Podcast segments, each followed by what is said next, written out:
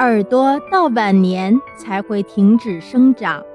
我们在拿出自己小时候的照片时，只会觉到自己的脸在变化，眼睛在变化，鼻子在变化，但是很少有人会注意到自己的耳朵也在变化。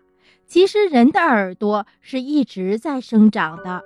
根据英国科学家的研究表明，人从生下来到死去，外耳确实在一直生长，只是生长的比较慢而已。其实，按照比例来说，刚出生的婴儿的耳朵凸出来是人来到这个世界上最大的特征了。十岁以前，人的外耳生长十分迅速。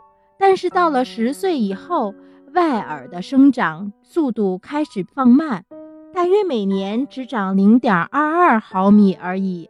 而且让人意想不到的是，人的耳垂也是在一直生长的，而且男人的耳垂比女人的耳垂长得要更长，一直到晚年，人的耳朵才能停止生长，因为它们是由骨骼和耳道构成的。会逐渐退化。